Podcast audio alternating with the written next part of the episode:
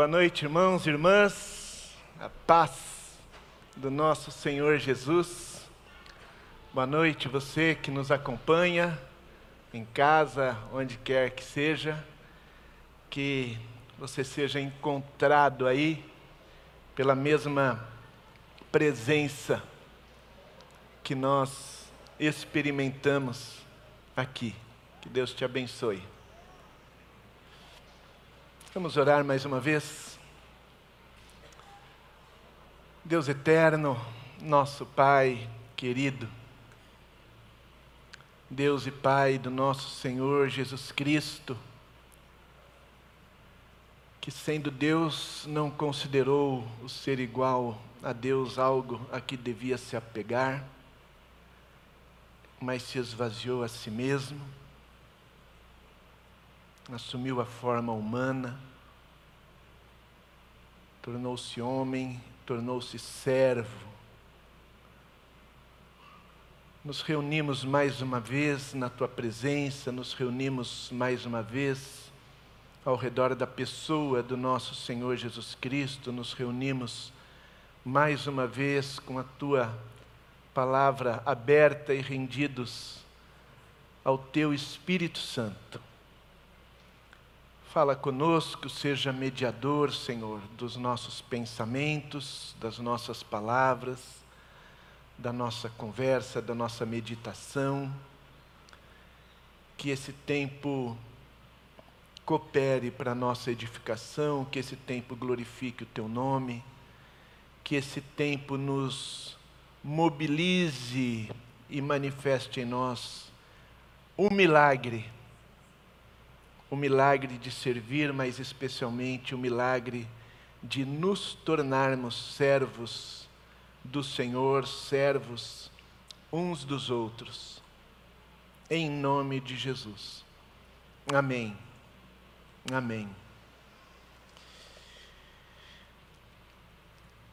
O trabalho voluntário na IBAB tem uma declaração de visão, de missão, que eu penso, Silvia, se não amássemos tanto a declaração de visão da IBAB, a declaração de missão do nosso voluntariado poderia muito bem ser a declaração de visão e missão da IBAB. Servir a Jesus, servindo pessoas para a glória de Deus. Vamos falar isso juntos? Servir a Jesus, servindo pessoas para a glória de Deus. Mais uma vez, ensaiamos? Servir a Jesus, servindo pessoas para a glória de Deus. O que você acha disso? Faz sentido? Faz sentido, né? Amém. Só pensei nisso agora. Abre, por favor, a sua Bíblia na carta que o Paulo escreveu aos nossos irmãos Gálatas, aos nossos irmãos da região da Galácia. Enquanto você abre aí, essa é uma informação interessante. Você sabe que o apóstolo Paulo escreveu várias cartas aqui no Novo Testamento. Nós temos várias cartas escritas pelo apóstolo Paulo, a maioria delas cartas que ele escreveu para igrejas, algumas igrejas, quase todas que ele mesmo plantou, que ele fundou, igrejas que ele organizou na sua primeira viagem missionária Algumas ele voltou a visitar, outras não, e para algumas delas ele escreveu cartas. Então, a carta, por exemplo, aos Coríntios, as duas cartas aos Coríntios são cartas para uma igreja específica na cidade de Corinto. Tem uma carta para a igreja que estava na cidade de Filipos. Tem a carta na igreja que estava na cidade de Tessalônica, na cidade de Éfeso mas a carta aos Gálatas é escrita para algumas igrejas, porque a Galácia não era uma cidade, mas uma região.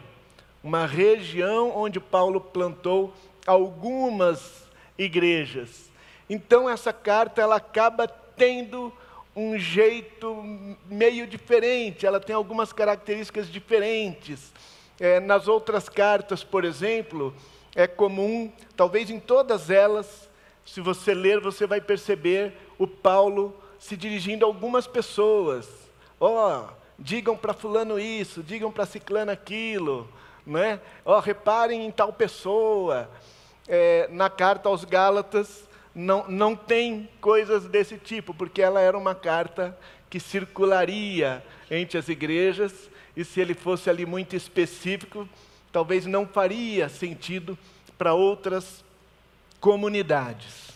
Muito bem, essa carta, se você ler essa carta na sua casa, e eu encorajo você a fazer isso, é uma carta uma carta pequena até, provavelmente em 20 ou 30 minutos, lendo devagar, como eu costumo ler, você lê essa carta toda, não é? Quem sabe seria uma boa experiência você ler essa carta algumas vezes. Quem já recebeu carta, que talvez sejam poucos de vocês, porque boa parte de vocês é gente muito jovem para já ter recebido carta assim no papel, no correio, no envelopinho com os risquinhos verdinho amarelo assim. Mas quem já recebeu carta? Tem alguém aqui que já recebeu carta de papel? Deixa eu ver, levanta a mão. Nossa, bastante gente, que legal. Deixa eu perguntar uma coisa.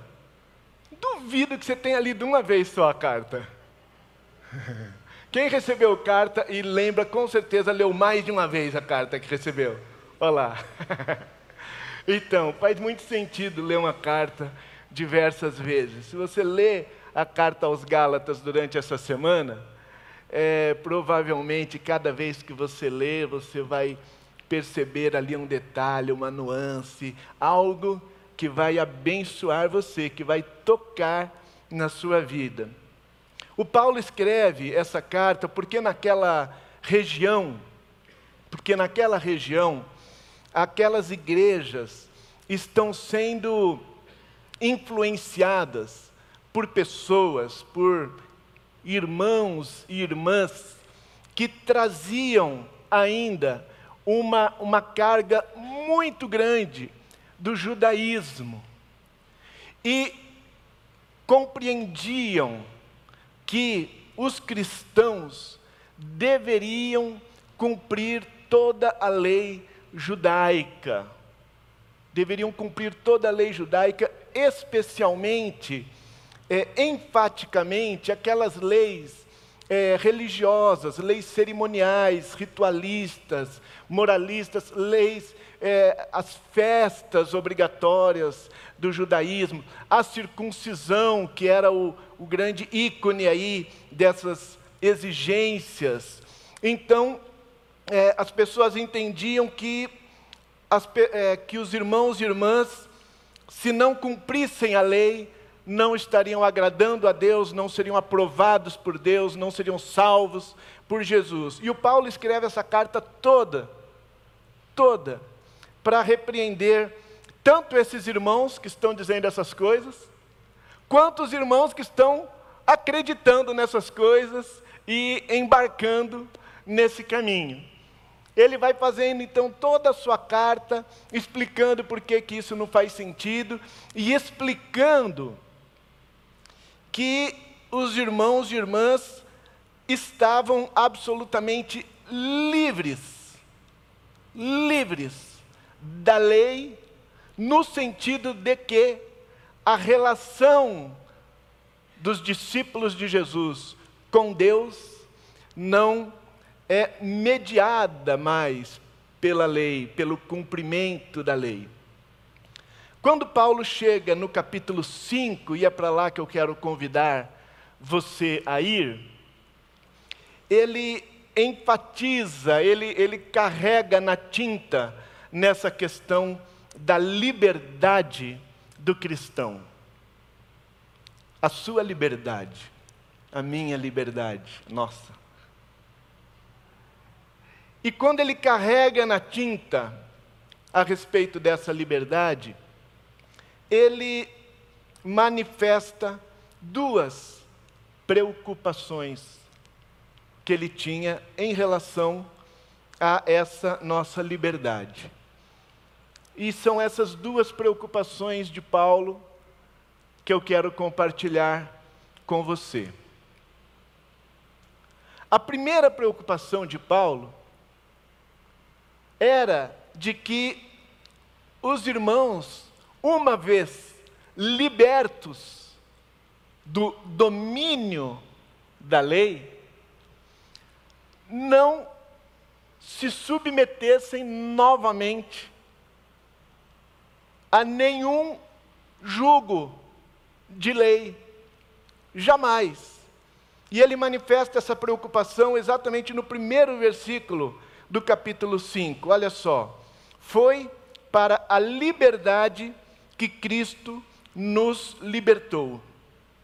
Portanto, permaneçam firmes e não se deixem submeter novamente a um jugo de escravidão.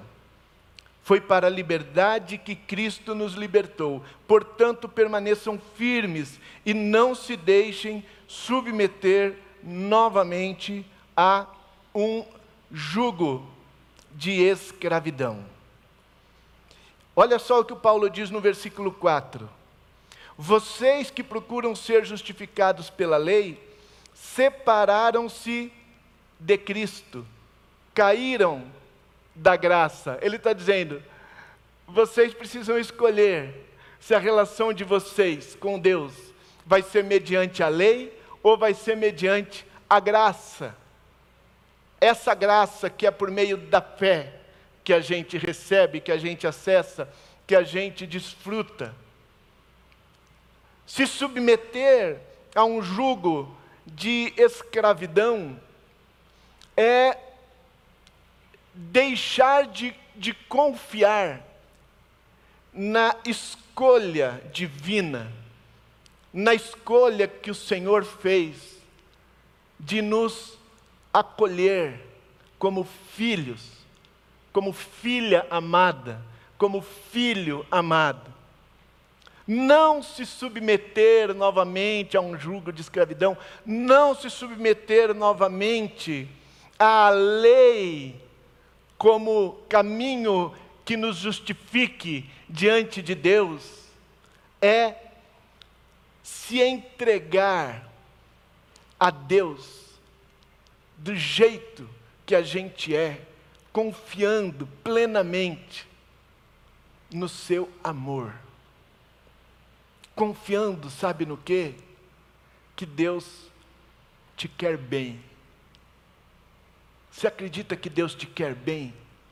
Que Deus quer o seu bem? Que Deus ama você? É isso que o Paulo está dizendo. Não se submeta a um jugo de escravidão. Confie que Deus ama você. Confie que Deus escolheu receber você na presença dEle, na vida dEle, por causa única e exclusivamente do amor dEle. E que Jesus Cristo, seu Filho, já fez absolutamente tudo o que precisa ser feito para que você esteja na presença de Deus sem medo.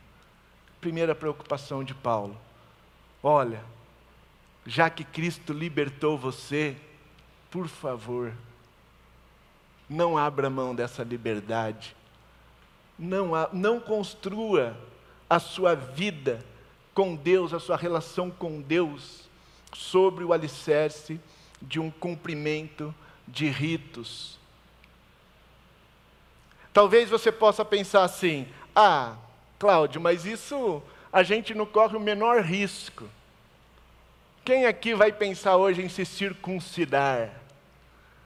Quem aqui vai pensar, está pensando hoje em comprar um, um pacote de viagem para ir para a festa das cabanas ou para o Pentecoste em Jerusalém? Ninguém. Quem aqui está preocupado com o sábado? Ninguém. É verdade. Mas será que a gente pode estar tá dizendo para alguém assim: ó, oh, você precisa se batizar. Enquanto você não se batizar,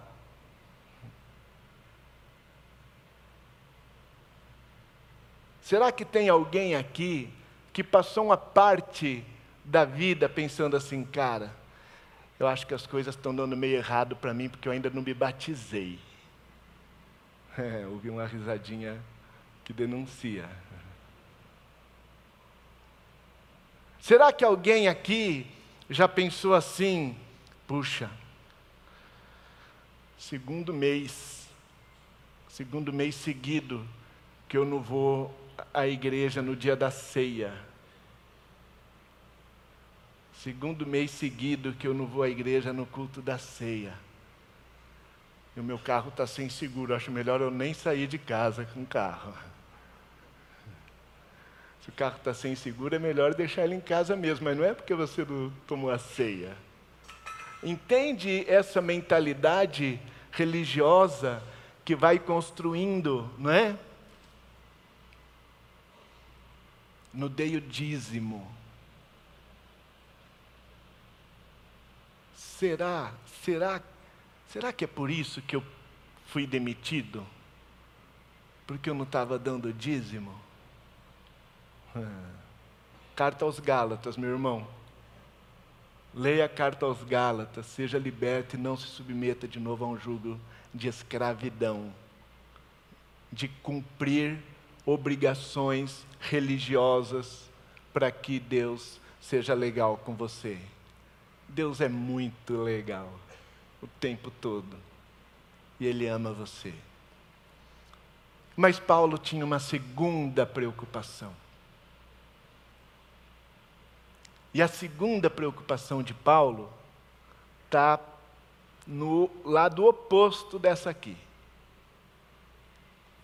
Inclusive, essas duas preocupações a gente pode bem considerar duas balizas entre as quais a gente vive nossa liberdade. Uma baliza é: não se submeta mais a um jugo de escravidão. A outra baliza é: não use a sua liberdade como desculpa para viver de qualquer jeito. Não use a sua liberdade como desculpa para viver de qualquer jeito. Versículo 13, leia comigo, por favor, acompanha lá. Irmãos, vocês foram chamados para a liberdade, mas não usem a liberdade para dar ocasião à vontade da carne. Sabe o que é dar ocasião à vontade da carne?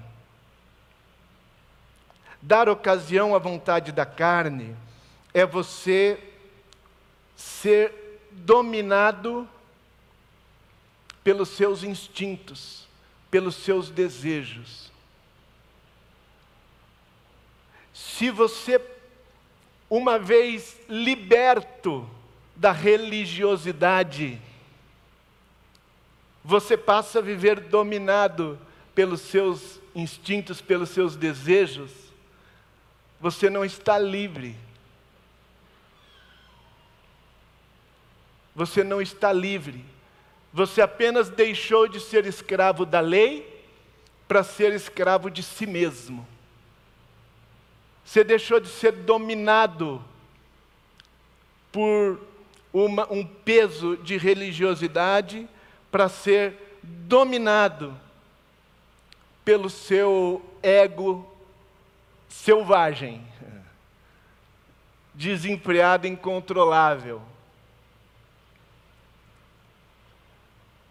Não sei quantas vezes eu já ouvi uma pessoa se referindo à, sua relação, ao seu consumo de álcool, dizendo assim: Nossa, Cláudia, antigamente eu era muito é, religioso. Antigamente eu era religioso, achava que não podia tomar uma cervejinha só que às vezes eu ouvia isso de um irmão para quem eu tinha que falar assim: então, irmão, Mas pelo que eu estou ouvindo os seus amigos e a sua família falar, não é que antigamente você era religioso, agora não é mais. Antigamente você era religioso, agora você é um alcoólatra. De fato, nada contra você tomar uma cervejinha, mas presta atenção o que, aconteceu com você. Ai, Cláudio, antigamente eu era muito religioso. Eu falei, então, mas agora você é um promíscuo, você está percebendo como que você está se relacionando com as pessoas? Ah, antigamente eu não, não falava nada, antigamente eu era um bobo, um trouxa, as pessoas abusavam de mim. Tá, mas agora você é um violento, você está percebendo? Então a segunda preocupação de Paulo é não use, não use a sua liberdade como desculpa para você viver de qualquer jeito. Cláudio, o que, que isso tem a ver com a nossa campanha? O milagre é servir. Você esqueceu que a gente está em campanha?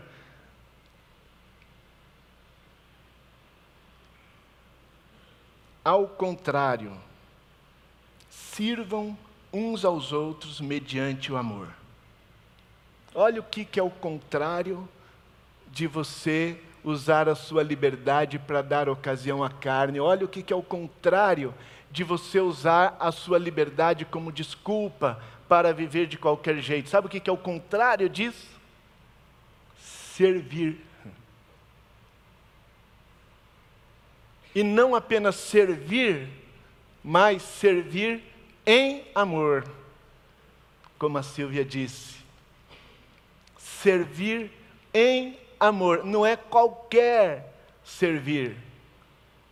Não é qualquer servir, porque você pode servir como uma obrigação religiosa também. Você pode servir achando que você precisa fazer isso para Deus ser legal com você.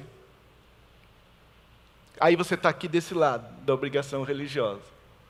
Ou você pode servir aqui desse lado também. Servir para dar ocasião à carne, sabe o quê?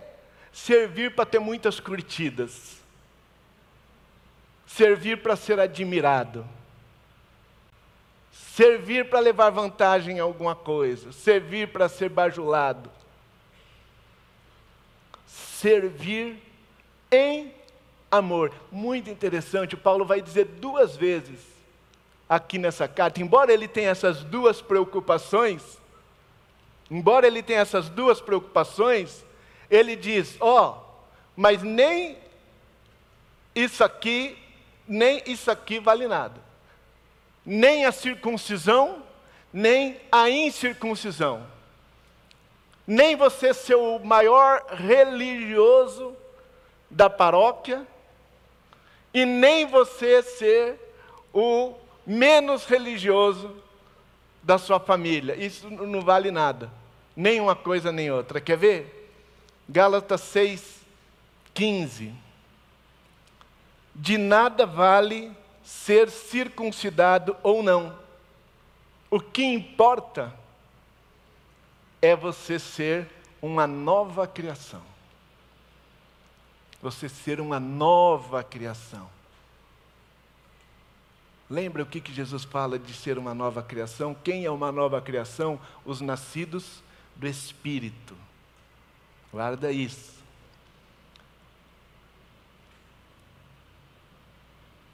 Cinco, versículo 6, capítulo 5, versículo 6. Porque em Cristo Jesus ah, em Cristo Jesus. Porque a questão não é se você é cristão ou não. A questão é se você está em Cristo ou não.